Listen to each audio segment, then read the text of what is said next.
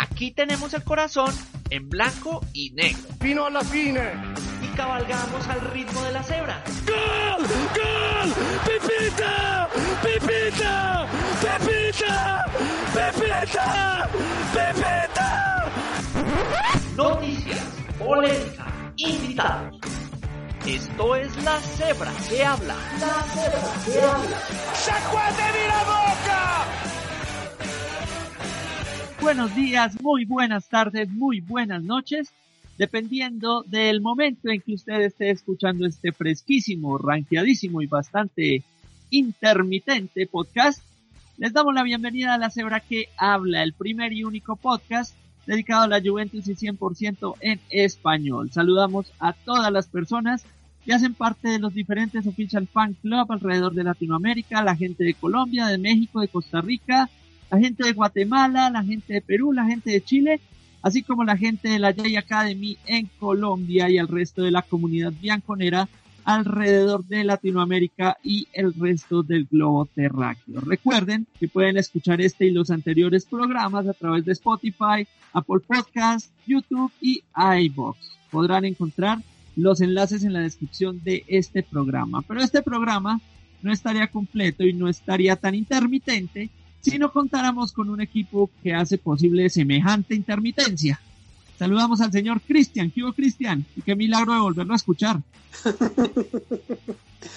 ¿Qué más, Sebas? ¿Cómo van? ¿Cómo van todos? Contento de estar otra vez aquí en la célula que habla una vez más, retomar este bendito podcast que lo teníamos pausado. Y eso es culpa de todos, hasta de Brian, todos. Sí, Brian es el líder de la intermitencia en este programa. Como pueden notarlo, no se encuentra el día de hoy. Vagancia absoluta. Está dedicado a su oficio de Haltres, entonces él estaría allá por allá encerrado en una panadería, moliendo pan, haciendo harinas, todo yo que sé, que, que cómo se no le salen tostados los hojaldres. bueno, en el programa de hoy, pues, ¿qué le cuento? Será un programa como de transición, una transición en lo que ha sido el final de la temporada 2019-2020 y el comienzo de la temporada 2020-2021. Entre el final de la era Sarri y el comienzo de la era Pirlo. Esa transición. Vamos a hablar de lo que fue la temporada que terminó y lo que viene para esta Juventus totalmente renovada. Vamos a hablar de mercado, vamos a hablar de noticias y vamos a hablar de muchísimas más cosas aquí en esto que es la cebra que habla. Esto es la cebra que habla, la, cebra, que, habla. Fino a la fine. Acabó esta temporada, si acabó prácticamente este año y no salimos de la casa, lo único que nos dejó este primer semestre de 2020 fue un agónico escudeto, una eliminación temprana en Champions y un sinsabor tácticamente hablando que perduró durante un año entero. La era Sarri pasó sin pena ni gloria. Un planteamiento táctico que jamás cambió y jamás dio los resultados, a pesar que nunca cambió, jamás dio esos resultados que se esperaban en la cancha. Un flojo mediocampo, digamos que estuvo acompañándonos toda la temporada, y a esto se le atribuye el fracaso de la era Sarri y de su planteamiento. Pero es bueno hacerse una pregunta partiendo de esa hipótesis. ¿El mediocampo en realidad era tan malo como se decía? El medio campo de la Juventus era tan malo como para no entender lo que Sarri estaba queriendo plantear o el planteamiento de Sarri estaba totalmente fuera de todo contexto para el medio campo. Porque digamos en esta temporada que termina fuimos testigos de la desaparición de un jugador como Mira Lempianis, que fue un jugador supremamente importante en la era Allegri. Y Allegri lo supo aprovechar a su máxima expresión. Incluso jugadores como Blaise Matuidi rindieron bajo la, bajo, digamos, la dirección técnica de Massimiliano Allegri. O sea, ¿qué, qué cree usted? ¿Cree en realidad que el mediocampo era, era tan deficiente o Sarri no le supo encontrar, digamos, esa vuelta que se le buscaba? Bueno, sinceramente yo creo que pueden ser muchas cosas. Uno, pues el planteamiento de Sarri y de Allegri son muy diferentes. Creo que ya en programas anteriores hemos hablado que es una antítesis el, el fútbol de Sarri contra el de Allegri. este equipo, Sarri lo recibe, un equipo completamente armado para Allegri. Entonces, yo creo que le estaban pidiendo hacer un jugo de lulo a Sarri con fresas. Yo lo veo así. Malo, no, no es malo, pero las características de estos jugadores no permitían el juego de Sarri. Veamos algo. Blaise Matuidi, sabemos todos que él no tiene buen pie. Él toca el balón, él se enreda, pero para recuperar es un animal. No, él, por eso, él, tiene buen pie, pero como para ponerlo en la canilla del rival. Para, para eso tiene buen pie. O sea, esos jugadores son los que uno necesita siempre en el equipo. Son los, los menos vistosos, pero son completamente necesarios. Uno, unos perros de presa de puro mediocampo que no dejen pasar nada. O pasa el balón o pasa el, el jugador, pero no los dos. Completamente. Veamos eso. Yo creo que el problema fue ese, el estilo de juego. Sarri muchas veces eh, probó con diferentes jugadores, pero honestamente no funcionó. No funcionó. Yo creo que sí, realmente lo que más se vio flojo esta temporada en la Juventus fue el mediocampo.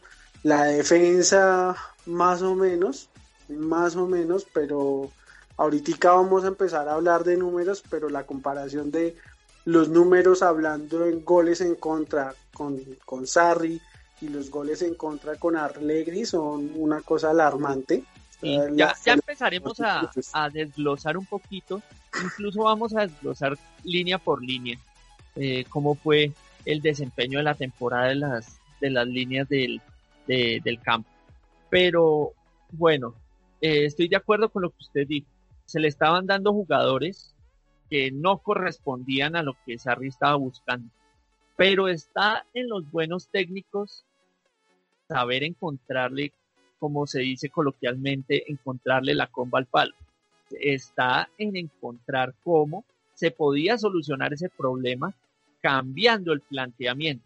Porque es que lo que hizo en la Juventus no era ni lo que planteó en el Napoli, ni lo que planteó en el Chelsea, ni, o sea, no, no, ni siquiera tenía parecido de lo que había dejado Massimiliano Alegre en la Juventus. No.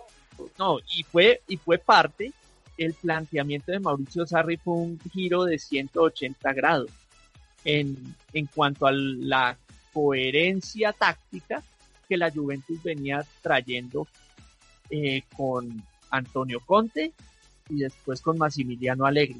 Pasaron a la otra orilla, o sea, si hubiesen encontrado un técnico o este técnico hubiese se hubiese adaptado a algo más parecido a lo que los dos anteriores técnicos ya venían con el proceso, hubiese tenido una, digamos, mejor rendimiento, pero les están pidiendo, eh, o sea, una, una cosa completamente diferente. Ya que estamos con ejemplos, es como si eh, no sé, Antonio Conte los pusiera a jugar microfútbol, Alegri los pusiera a jugar fútbol y Sarri los pusiera a hacer natación, o sea, son vainas completamente diferentes y son extremos, pero absolutos.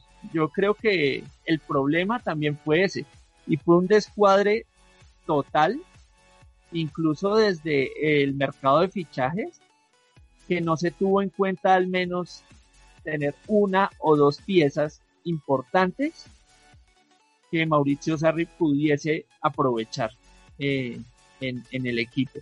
Pero ya sabemos los números rojos. La historia de los números rojos de la Juventus viene desde el año 2018 y ya eh, eh, adelantando un poco de noticias, de acuerdo al balance que sacó Exor, la Juventus está en aproximadamente 69 millones de euros eh, por debajo de lo que debería estar. O sea, está, está en números rojos todavía por tercer año consecutivo, eh, tercer semestre consecutivo y, y, creo que eso va a hacer mover muchísimo a la directiva en la parte de fichajes que tienen que, que, vender y vender y, vender, salir de los jugadores como Sam Kedira, esperar que salga Gonzalo Higuaín, ya se fue Blaise Matuidi, y ya hay otras cosas pendientes por ahí.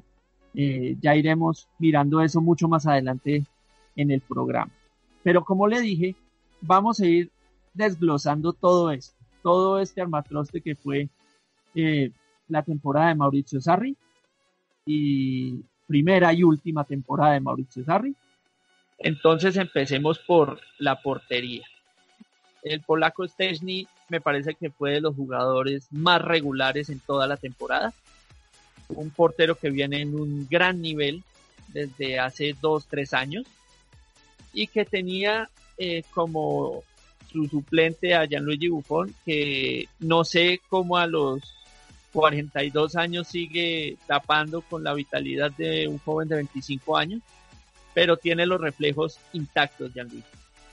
Entre los dos creo que son de lo más destacable o lo más regular desde el primer día de temporada hasta el último día de temporada. Completamente de acuerdo. Yo creo que parte de lo que hablábamos de la, de la parte defensiva, creo fue que lo que medianamente salvó a este equipo del fracaso absoluto, sí, porque la Juventus si no gana ningún título en una temporada es un fracaso, eso es un fracaso. Chesney hizo una muy buena labor, nos salvó de mucho. Eh, Juan Guillermo Cuadrado como lateral esta temporada sorprendió, él ya algunas veces, Alegri como un par de ocasiones lo utilizó ahí, pero Sarri se empecinó en que él tenía que ser el lateral, porque pues trajeron a Danilo y definitivamente Danilo no dio la talla. Él fue un desastre y sigue siendo un desastre. En ningún equipo ha eh, rendido, sino solo allá en Portugal, que no recuerdo vez que jugaban, el Benfica, Sporting, bueno, el que sea. Bonucci, eh, bien, bien en lo que pudimos ver. Estuvo acompañado por Delic porque pues obviamente Chiellini se terminó lesionando y aunque el salto para Delic no era de esa manera, de meterse ya de lleno en el equipo como titular indiscutible, le tocó meterse, le tocó aprender y le tocó sufrir. Él al principio tuvo muchos errores defensivos, horrores, penales, fue muy criticado, pero a medida que pasó la temporada se fue consolidando y fue uno de los mejores centrales. E incluso en su momento en el que estuvo mal, eh, la sorpresa del equipo fue Demi Demiral. Yo creo que es un central que le vemos con mucho futuro junto a Elite.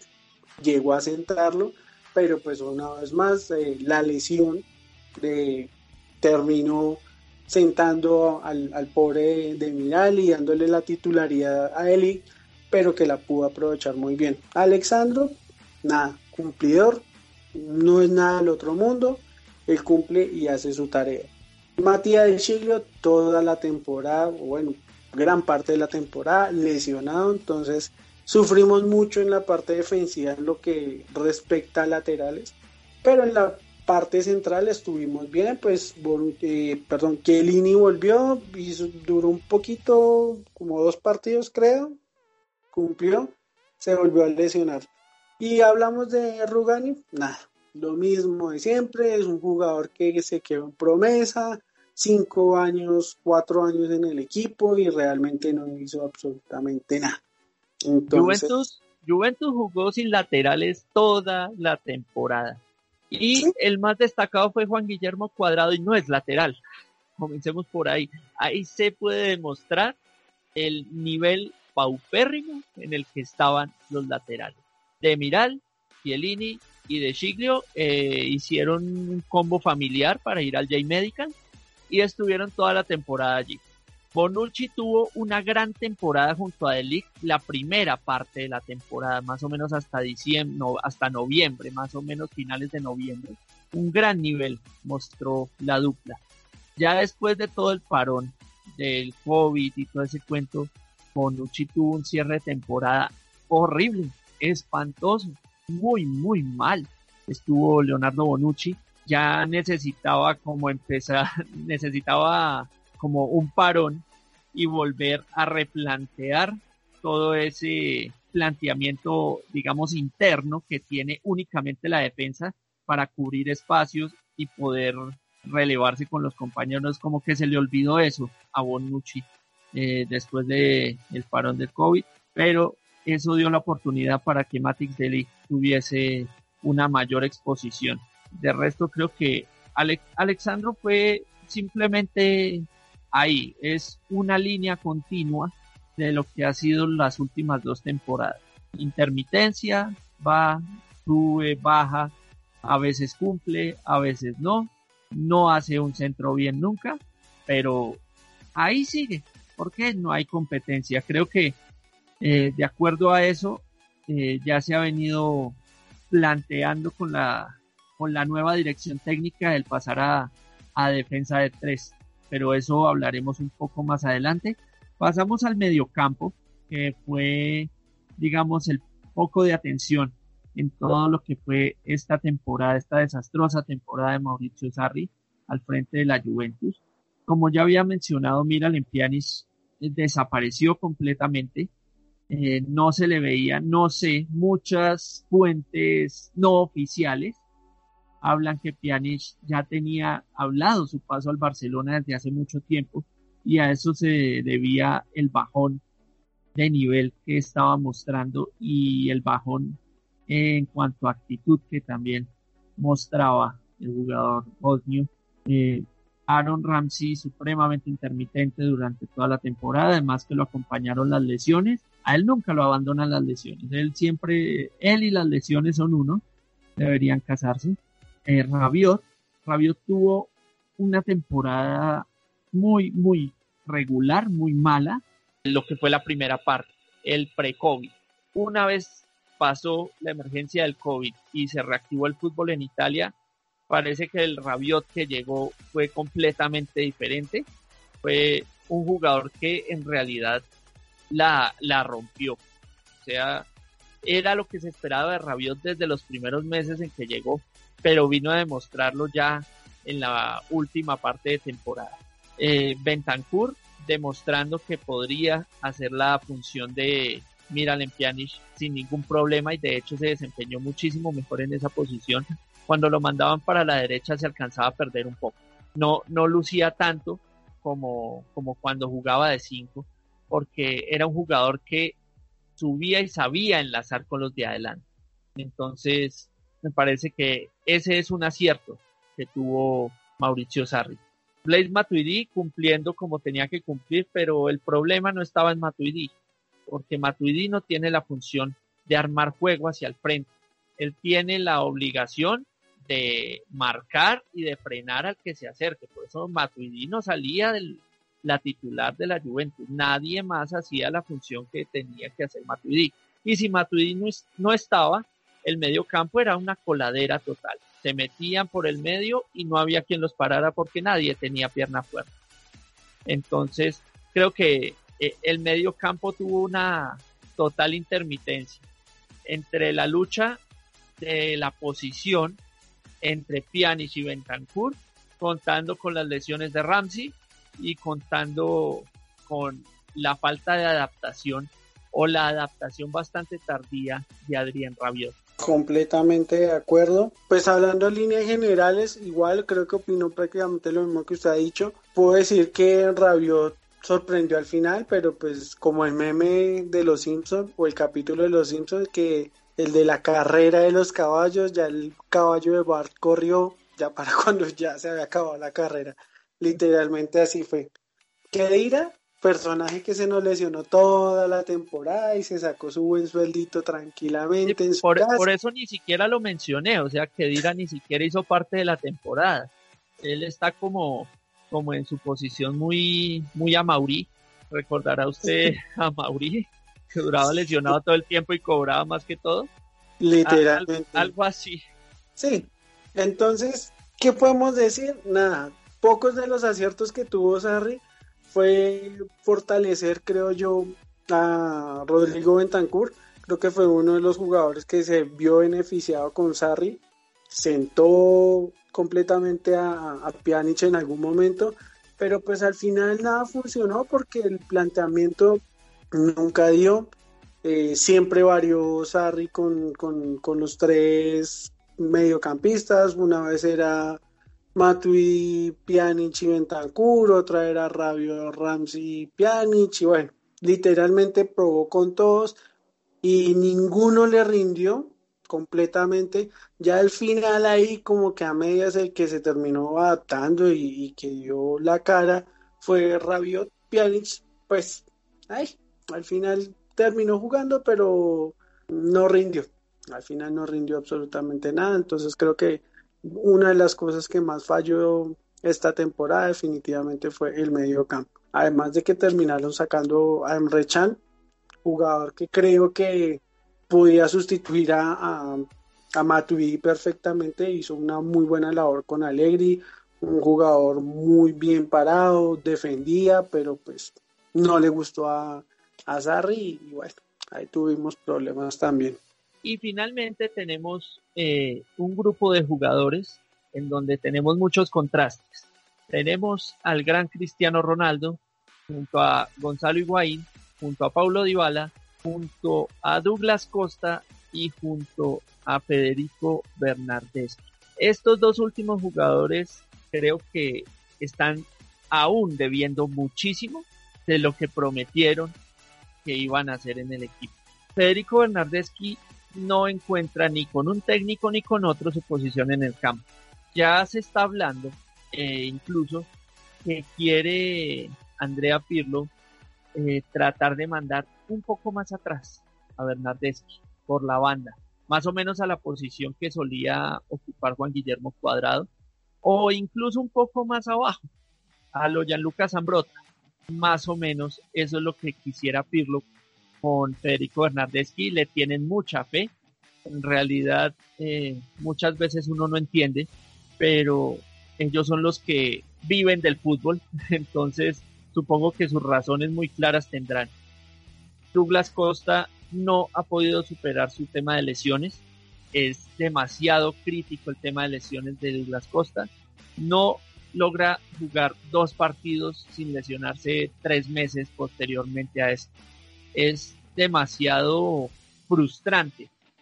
Incluso tener un jugador y estar rezando a que no se vaya a lesionar solo, porque en realidad no, no, no fue por una entrada fuerte del rival, otra cosa completamente distinta. Entonces eso genera cierta frustración y genera, genera cierta ya desesperanza en cuanto a Douglas, por mi parte. Por mi parte creo que Douglas Costa no, digamos que ya cumplió lo que intentó cumplir. Él mientras está bien, digamos que tiene ese cambio de ritmo, tiene esa velocidad, aunque me parece que es un jugador totalmente intrascendente en cuanto a su velocidad. No la aprovecha como debería aprovechar. Tiene velocidad, pero pues, no sé, como que él intenta sacarse al mismo jugador tres veces o intenta como, como marearlo más de lo que debe entonces, como que no aprovecha eh, en realidad esta, esta capacidad como que es un diferencial eh, dentro, dentro del equipo. Y Bernardeschi, eh, capaz que en esta nueva posición que intentan darle, puede reflejar un poquito mejor el fútbol que quiere representar.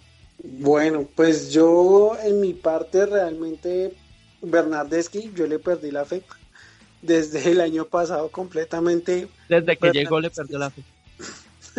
pues ahí uno tiene que darle su, su, su, oportunidad a cada jugador y honestamente Bernardeschi no. No, no, no, no. El tipo solo tiene uno o dos partidos buenos cada temporada y pare de contar y, al parecer aproveche que Brian no está despaches. Ah, no, pues claro, yo rajo de, de, de Bernardeschi porque es que realmente me parece una cosa tonta que todavía lo sigamos teniendo en el equipo. Se pagaron 40 millones de euros por él. Mm, el sueldo creo que está como por unos 5 o 6 millones de, de, euros. Y el hombre no rinde. 4 millones de euros estoy viendo en este momento. Y no rinde, realmente no rinde. Alegri lo puso en la banda y decían, no, que es que Bernardeschi por la, por la banda no sirve, él es más cuartista entonces páselo al medio, tampoco funcionó. Listo. Llegó Sarri y dijo, no, es que yo a Bernardeschi lo veo más como interior. Lo puso como interior, no rindió. Como extremo, no rindió. Como trecuartista, media punta, tampoco rindió. Entonces el hombre tiene uno o dos partidos literalmente, porque esta temporada creo que solo tuvo un partido bueno contra el Inter y paré de contar. El año pasado contra el Atlético de Madrid y paré de contar. ¿Se acuerda usted cuando Paulo Dybala dio unas declaraciones a la prensa en donde decía que era imposible jugar con Messi? Sí. ¿Que era muy difícil? Ok. Sí, Digamos que en este caso, según lo veo yo, Bernardeschi vendría siendo Dybala y Dybala vendría siendo Messi. Me parece que a, a le atraviesan a Dybala en todo lado. Y además Dybala tiene la libertad de moverse por todo el frente del campo y eso no le genera una libertad de movimiento a Bernardeschi. Si ellos dos están en campo, creo que Bernardeschi no, no, no puede lucir mucho, que digamos. Me parece que los partidos en donde Bernardeschi de verdad destacó un poquito más fue en donde no se estorbaron en posiciones, eran posiciones completamente opuestas. Porque es que sabemos que Dybala no es un 9 de área, entonces Dybala baja y Bernardeschi intentando eh, digamos, hacer el corte hacia el centro del área, le queda prácticamente un, cortocircuito con, con Paulo Dival. Me parece que esos dos jugadores estorban, son totalmente contraproducentes. Sí, ah, sí, pero pues no podemos sacar a Dybala y dejar a Bernardeschi. Creo que si hacemos una balanza, se la va a llevar completamente Dybala. Ya, nada. Dybala, tuvo un gran remate de temporada. No, completamente, dicho empezó, empezó trastabillando un poquito, como buscando adaptarse, como mirando a ver por dónde eh, desempeñaba mejor su función, hasta que por fin, eh, más o menos antes de llegar a la mitad de temporada, eh, Dybala le encontró, digamos, le encontró el o Sarri le encontró el sentido a la, a la ubicación de Dybala. Dybala juega muy bien por, por el frente de ataque, pero por la más tiradito a la banda derecha. Me parece que por allá es donde mejor se ha desempeñado. Aunque muchas veces estuvimos criticando que no estaba, que no había un 9 de área. E Higuaín siempre estuvo en su, en su, digamos, eh, con su problema físico eh, y, y no pudimos contar con un 9 suplente. Eso fue un error garrafal desde el principio, no tener un 9 de respaldo, porque si dependíamos de la presencia en el área de tener un jugador como Higuaín únicamente y sobre todo que Higuaín ya se está empezando a lesionar bastante. Entonces, e, eso, eso generó un conflicto, pero inmenso, sobre todo en los partidos en donde ya habíamos dicho en los anteriores podcasts, se acumulaban las defensas atrás. Cuando se cerraban tanto que querían guardar un empate o querían guardar un 1-0, y digamos ese, ese Brescia, ese Atalanta o cualquier equipo se quisiera cerrar atrás, era casi imposible, era casi imposible romper esa defensa. Siempre o dependíamos de una genialidad de Cristiano o dependíamos de un remate de media distancia o una jugada completamente aislada como un tiro de esquina, porque entrar en jugada limpia era muy difícil, no se tenía una presencia en el área. Entonces, e, eso generó su lío. Pero ya después se fue ubicando y Dybala se empezó a mover mucho del centro de, del área hacia la derecha y viceversa. Entraba y salía, entraba y salía y arrastraba marcas y le dejaba muy libre muchas veces a Cristiano. O, o Cristiano era el que arrastraba las marcas y Dybala era el que entraba. Digamos que se alternaban ese tipo de funciones. Pero, pero creo que aprendió sobre todo teniendo un compañero como Cristiano Ronaldo, eh, supieron como eh, coexistir ahí y se empezaron a complementar entre los dos. Fueron dos jugadores supremamente importantes en toda la temporada. Completamente de acuerdo porque pues, realmente al principio de Iguala no lo vimos muy bien, pero a medida que pasó la temporada, que fue transcurriendo, Dybala tomó un papel mucho más importante aprendió a jugar con Cristiana, algo que le, le costaba porque mucha gente decía es que Cristiano y, Dybala no pueden jugar juntos porque como Dybala dijo que con Messi tampoco. Entonces, ¿es la misma historia? No. Creo que terminó callando bocas al punto que Dybala se volvió un jugador, eh, ¿cómo decirlo? Muy importante en el equipo que cuando no estaba jugando se notaba que hacía falta Dybala porque Cristiano no podía hacerlo todo solo entonces, Dybala tomó un papel muy importante. En algunos tramos de la temporada hubo una muy buena conexión eh, que hablábamos que el tridente, el HDR, que era eh, Higuaín, y Ronaldo, que sí, más o menos a finales del año pasado se complementaron muy bien, hicieron muy buenas jugadas, pero ese tridente también se cayó. Al final no sé si fue desgaste físico, planteamiento, bueno, no sé, pero nada de las cosas que Sarri hacía duraban mucho. Yo creo que, que Sarri les intentó dar un, un, estilo de juego, pero el equipo no le respondía por puras características, creo yo. El equipo respondía los primeros 20 minutos o los primeros tiempos, pero hay algo que es muy cierto y eso lo tenía muy claro Conte y lo tenía muy claro Allegri, y es que el equipo mentalmente no se puede caer, el equipo no se puede dormir y Sarri dejaba dormir al equipo y en descuidos realmente tontos podían remontar un 2-0. O sea, cuando íbamos ganando 2-0 era un momento de preocupación para cualquier hincha porque sabían que, así como dicen algunos, 2-0 es el resultado más traicionero en el fútbol. Eh, o sea, Juventus es, la Juventus de Sarri era la clara muestra de ese dicho. O sea, ir ganando 2-0 y saque la veladora y saque la camándula porque no sabíamos qué iba a pasar de ahí para allá. Y sabíamos que todo era posible. Ya no, no, no podíamos realmente dormir tranquilos con un 2-0. Y eso era pues, precisamente por eso, se les caía, se les caía el equipo mentalmente, se quedaban dormidos en los laureles demasiado, demasiado confiados y los equipos empujaban y con presión la estructura defensiva de la Juventus se caía. Porque ya la última parte de la temporada, como dijimos, Bonucci estaba, estaba totalmente salido de órbita. Delic tenía su problema en el hombro.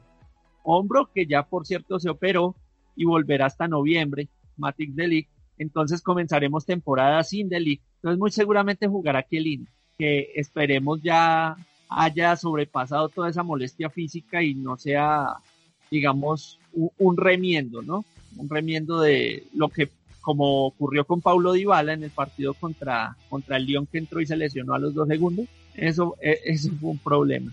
Entonces... Yo que de Miral esté. Ah, bueno, es que de Miral también hay que tener en cuenta un punto. Y es algo que todos los defensas que han tenido esos problemas de ligamentos y problemas de rodilla, todos dicen, dice, cuando usted ha tenido una lesión de ese tipo, usted tiene que ser mentalmente muy, muy fuerte. ¿Y a qué me refiero con mentalmente muy, muy fuerte? Con que estos jugadores, una vez han sufrido la lesión, han tenido que someterse a cirugía, han tenido que someterse durante meses a rehabilitación y a fisioterapia. Son jugadores que cuando vuelven a un terreno de juego, en un escenario real, me refiero a un escenario real, es un partido oficial, ya no entran con la misma firmeza con la que entraban antes, por miedo a que vuelvan a recaer en la lesión. Entonces, esperamos que no pase así con Demiral, pero pasa con muchos en que, digamos, en este caso, Demiral eh, entraba con demasiada fuerza y demasiada confianza y puede que por su juventud y por lo que ya le sucedió, la próxima vez lo piense dos veces antes de entrar con semejante fuerza.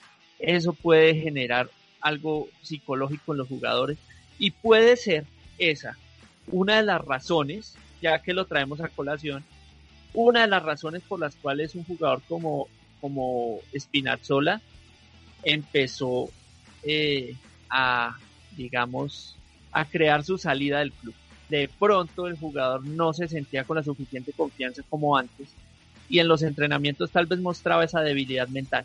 Y eso es eh, eso es algo que en un equipo grande como la Juventus pesa. En un equipo más chico no, pero en un equipo grande tienes que estar con toda, o estás con toda o no estás con nada. Y de pronto eso le ocurrió a él. Puede que, tuviera todavía ese temor, tuviera eso en la cabeza rondándolo. Y puede que le ocurra de Miral, ojalá no le ocurra, sino que sea un jugador así como lo es supremamente fuerte eh, en el campo antes de la lesión, lo sea después. Sí, completamente, pues esperemos que, no vaya a suceder eso, sino que más bien llegue motivado y a romperla, porque creo que fue uno de los jugadores que ayudó muchísimo cuando, cuando Delic tuvo muchos problemas en, eh, defensivos, sacó la cara por el equipo y bueno, tuvo esa, esa lesión. Pero volviendo un poco al tema de los delanteros, pues sí, al final yo creo que también hubo una mala planeación por parte de la directiva y en general, porque hablamos, no tuvimos lateral izquierdo suplente, nunca hubo. Se utilizó a Matías de Schiglio como lateral izquierdo y no sirvió, se lesionó y su posición natural no es esa. Teníamos dos laterales derechos y un extremo reconvertido a lateral derecho.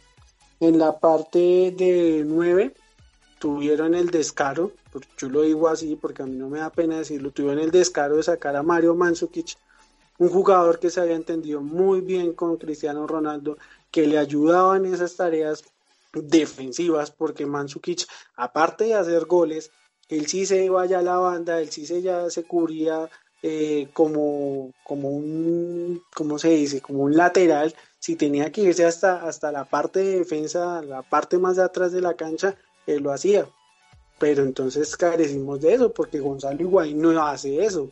Gonzalo Higuaín solo se queda en su, en su, en su área y se pisaba mucho también con Ronaldo. Entonces tuvimos ese problema. Higuaín no rindió. ¿Y quién poníamos de nueve? A Dybala. Dybala no tiene el físico. Dybala no puede estar, no podía estar completamente como nueve. Él se tiraba. Entonces no había una referencia, no había quien arrastrara marcas y Cristiano no, Ronaldo. no es un jugador que jamás va a poder ser, es un jugador que jamás va a poder ser nueve.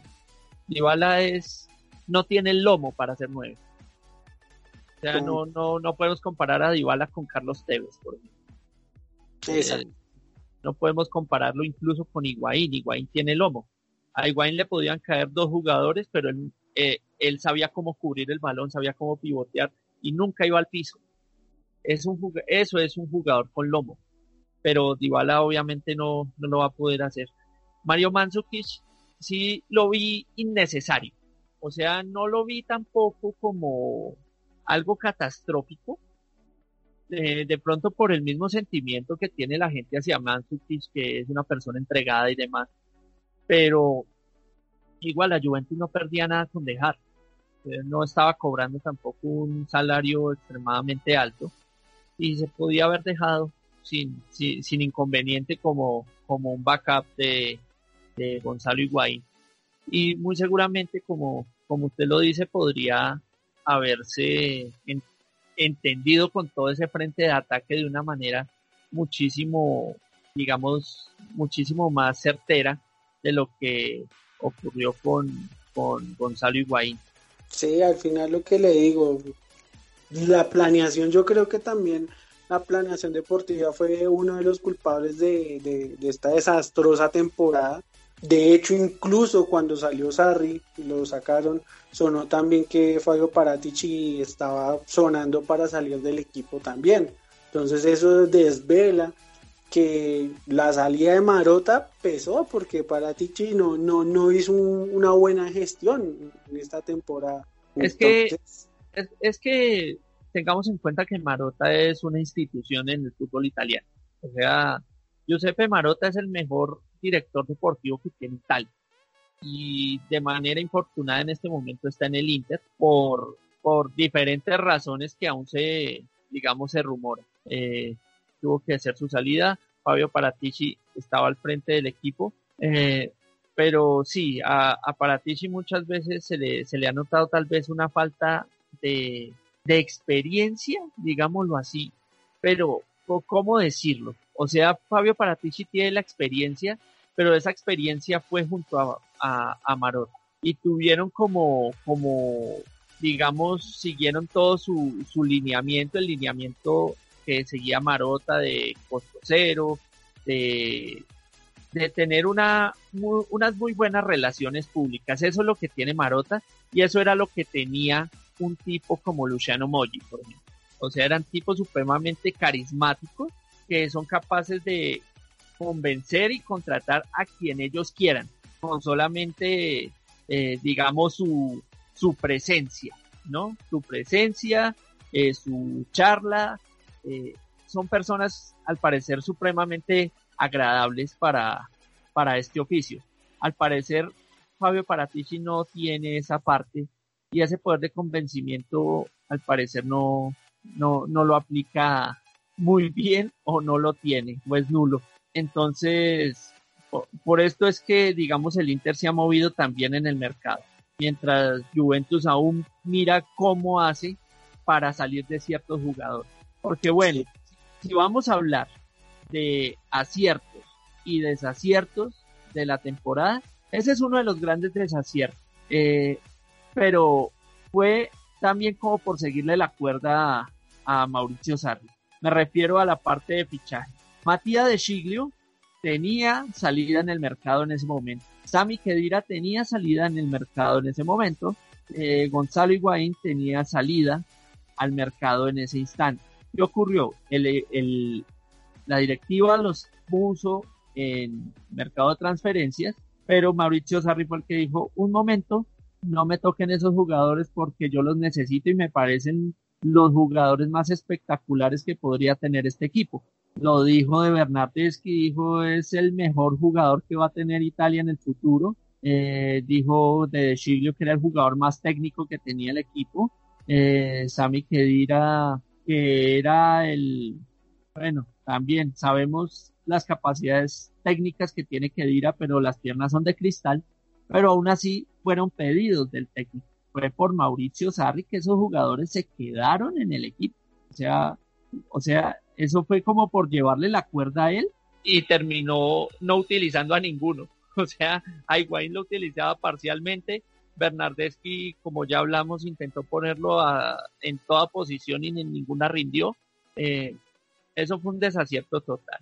Desacierto, no encontrar una alternativa de planteamiento que pudiera adaptarse a los jugadores que, con los que contaba Mauricio Sarri. Mauricio Sarri podría decirse que es igual de terco a Antonio Conte, igualito. O sea, los jugadores no le dieron por un año y no fue capaz de cambiar el esquema en lo más mínimo. Se entró con su esquema y se murió con su esquema y jamás le dio porque no tenía los jugadores, entonces no, ya me, me eché a la pena y, y si funciona bien y si no, pues de malas, no. O sea, o sea, él tenía la oportunidad de plantear de otra manera, pero, pero no lo quiso hacer. No sé si es por arrogancia, pero no, no, no lo quiso probar. Eh, así, como hubo desaciertos, hubo aciertos también. Sí, pero. Y le pues doy, le doy, tres aciertos. Paulo Dybala por fin encontró su lugar en el campo. Eso fue un acierto. Eh, Rodrigo Bentancur en su posición de cinco. Eso fue un acierto y el mayor de los aciertos, Juan Guillermo Cuadrado de lateral. Eso ah, convirtieron a Cuadrado en el mejor lateral de la liga. Es el mejor lateral de la liga según la misma Serie A, al igual que el mejor portero fue Stesny. Eso muestra el nivel de esos jugadores. Entonces digamos que esos, esos fueron, fueron los aciertos para mí en esta temporada y los desaciertos. Sí, estoy completamente de acuerdo. Al final, yo creo que uno de los pecados más grandes que tuvo Sarri mm, fue no adaptarse al equipo, no hacer, por ejemplo, lo que hizo Allegri. Allegri era un técnico camaleónico.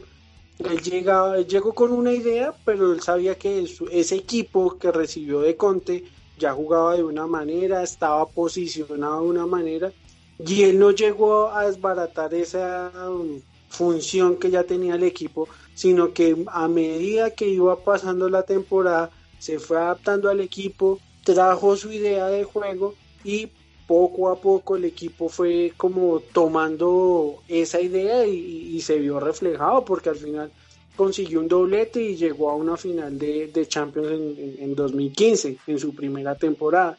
Cosa contraria que con Sarri llegó y desbarató el equipo y dijo, no, jugamos 4-3-3 y de malas. No, no tenemos un extremo porque se lesionó Douglas Costa al principio de temporada, entonces no, jugamos a un 4-1-2 y ya.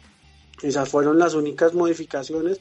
Cuando se murió el papá de Alexandro, que no podía jugar, de Chiglio estaba sin jugar, pues muchos dijeron, pase a línea de 3 porque tenía todos los centrales, podía utilizar a cualquier otro en la banda izquierda y no, entonces no, de terco utilizó aquí a Matuidi. Ya Allegri lo había utilizado alguna vez, pero era por pura necesidad en el momento del juego. Pero no fue porque es que lo tengo que poner ahí y punto. Entonces eso muestra que Mauricio Sarri no, no, no, no se adaptó al equipo Y yo creo que también eso fue una de las cosas que los jugadores sintieron. Y es como me obligan a hacer las cosas así, punto y punto. Y alguna vez en alguno de los programas lo dije.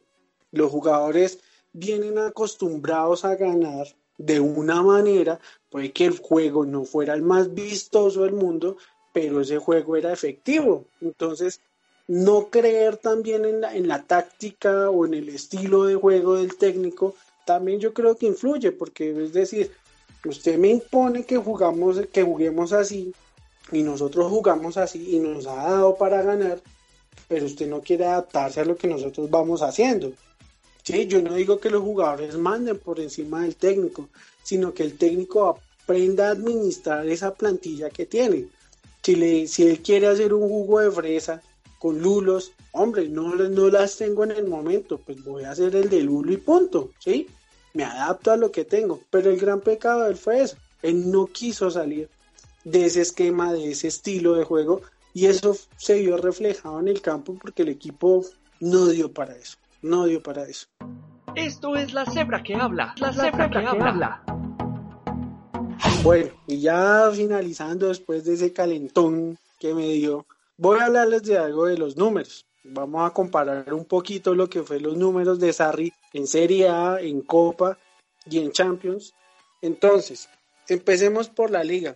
Esta temporada, después de 5 o 6 años, no mentiras, perdón, de casi ¿Cuántos escuetos llevamos? Nueve, ¿no? Vamos, vamos para diez. Vamos para diez si Dios permite.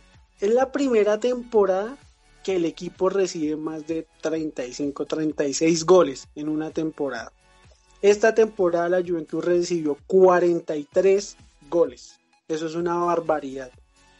alguna vez, total, alguna vez Alegri dijo que el equipo que menos goles recibe en el campeonato es el equipo que puede ganar la liga. Y les tengo algo bien curioso. El equipo que menos recibió goles esta temporada fue el Inter de Milán, con 36. ¿A cuántos puntos quedó de nosotros? A uno. A un miserable punto. O sea, Juventus estuvo a nada de perder el título, pero a nada. Si no hubiese sido por el empate que tuvo Inter ante Sassuolo, que fue como un partido que acabó 3-3, si no hubiese sido por eso, el Inter hubiese sido el campeón de la liga. Tranquilamente. Ahora, otro dato. La Juventus en los últimos años siempre ganó la liga con más de 90 puntos. Esta es la temporada, en, en estas nueve temporadas que llevamos levantando liga, es la temporada que menos puntos ha hecho la Juventus. 83 puntos le bastó. Yo tengo una opinión de lo que fue esta liga. Yo creo que los pinchazos de los demás equipos nos dio el título, pero por juego y por números, Juventus no, no debió haber sido campeón de, de la Serie A completamente. Bueno, sirvió para salvar las finanzas un poco. Para eso sirvió y para eso era supremamente importante ganar, así fuese jugando horrible con Sarri.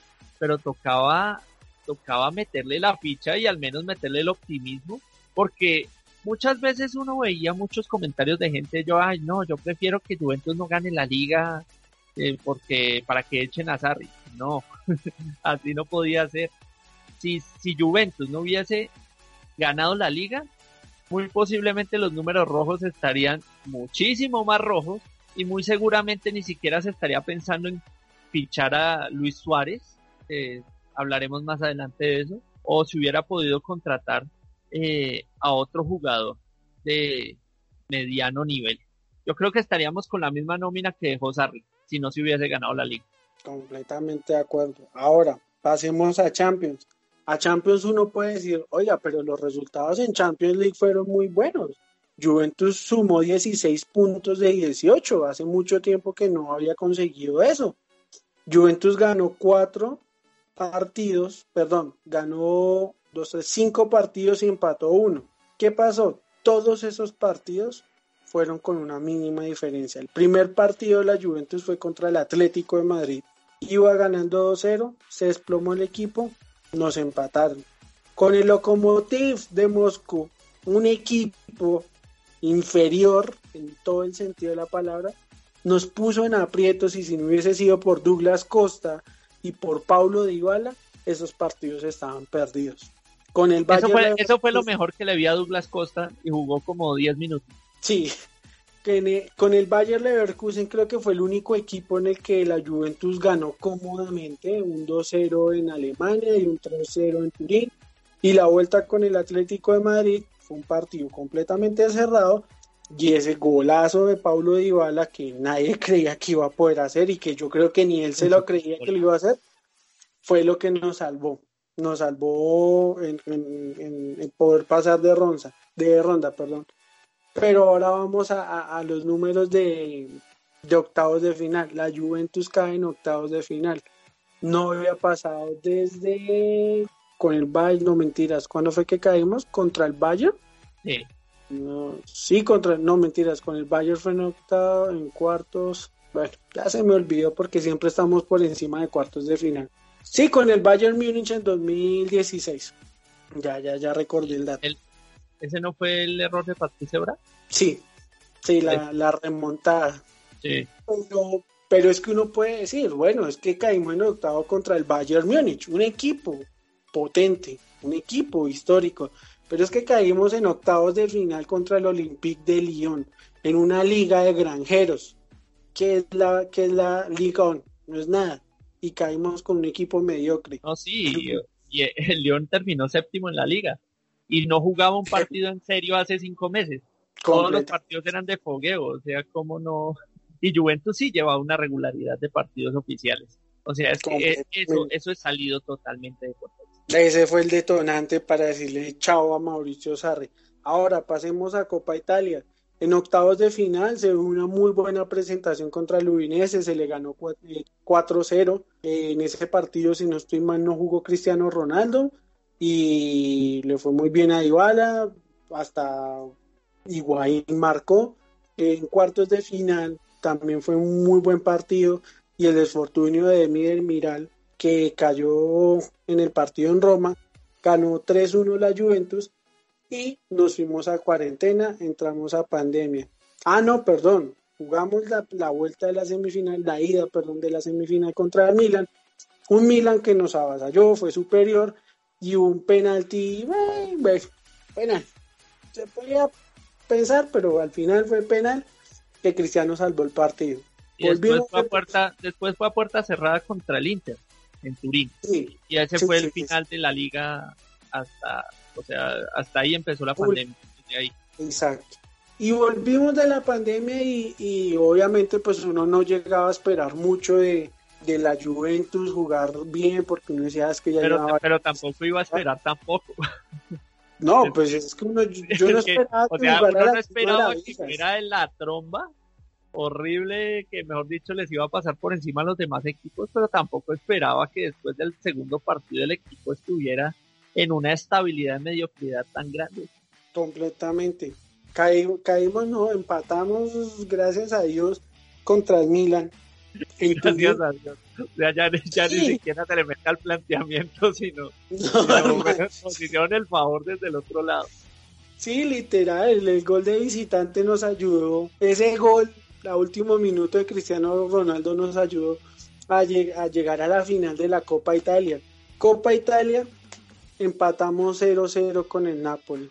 Juventus tuvo con que ganar el partido y no lo logró. Lo que ya hemos hablado, equipos defensivos se le cierran a la Juventus y la Juventus es incapaz de, de- de hacer daño. Jugó mediocremente y cayó en la tanda de penaltis. Segunda final que perdíamos con Sarri en la temporada, porque recordemos que habíamos perdido la final de la Supercopa contra la Lazio 3 a 1, una Lazio superior, a punta de contras nos liquidó. Entonces, ¿qué nos deja? La Juventus tuvo números muy pobres esta temporada, recibió muchos goles y eso fue lo que nos dejó Mauricio Sarri. Esto es la cebra que habla. La, cebra, que, habla. Y hasta aquí llega el programa del día de hoy. Un programa que parecía ser más cortico, pero se alargó más de lo, de lo que esperábamos. Pero logramos darle finalización a la era Sarri. Logramos hablar qué fue lo bueno, qué fue lo malo, eh, cuáles fueron las expectativas que se cumplieron y cuáles no. Y ya damos paso a la era de Andrea Pirlo, pero eso hablaremos en un próximo programa. Por ahora me despido de Cristian. Hasta luego, Cristian. Nos veremos en la próxima. Chao, Sebas. Un gustazo otra vez haber estado con usted. Nos veremos en el próximo programa. Esperamos que ya en ese programa contemos otra vez con Brian y pues nada, fino a la fine, Forza Juve. Y ya saben que este programa, así como el programa anterior y el anterior y el anterior y el anterior, lo pueden escuchar a través de YouTube, a través de Spotify, a través de Apple Podcast y a través de iBox. Así que no duden en escucharlos, en dejar sus comentarios y dejar sus sugerencias con respecto a los diferentes capítulos. Nos vendremos con un nuevo capítulo próximamente. Un abrazo para todos. Esto fue la cebra que habla. Fino a la fine. Forza Juve.